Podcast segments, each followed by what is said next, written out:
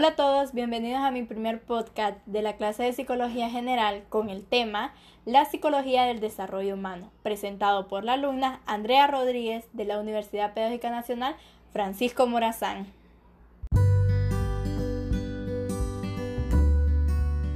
En esta ocasión voy a hablarles de la psicología del desarrollo humano, los tres principales ámbitos que afectan en el desarrollo humano y sus etapas. ¿Qué es psicología del desarrollo humano? Es el conjunto de cambios que experimentan todos los seres humanos desde el momento de la concepción y hasta su muerte, y se le denomina desarrollo del ciclo vital. ¿Cuáles son los tres principales ámbitos de la vida que afectan más en la psicología del desarrollo humano? El aspecto físico.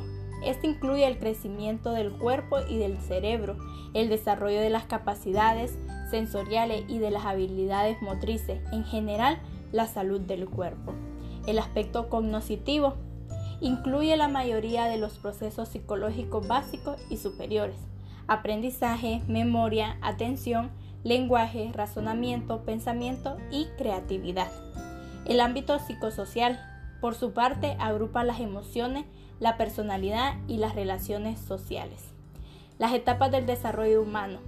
Prenatal, desde la concepción hasta el nacimiento lactancia y primeros pasos, desde el nacimiento hasta los 3 años, infancia temprana aproximadamente de los 3 a los 6 años, infancia intermedia aproximadamente de los 6 a los 12 años, adolescencia aproximadamente de los 12 a los 20 años, adultez temprana de los 20 a los 40 años, adultez intermedia de los 40 a los 65 años, la vejez o tercera edad de los 65 años en adelante. La muerte indeterminada. ¿Por qué digo aproximadamente? Un ejemplo. En el caso de la adolescencia, no vamos a decir ya cumplí 12 años, soy un adolescente, porque estos cambios no son notables, ya que pueden desarrollar antes o después.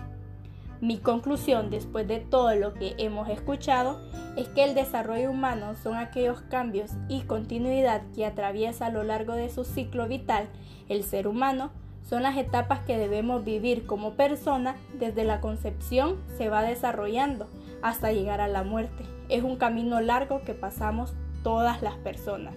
Muchas gracias por escucharme, nos vemos a la próxima.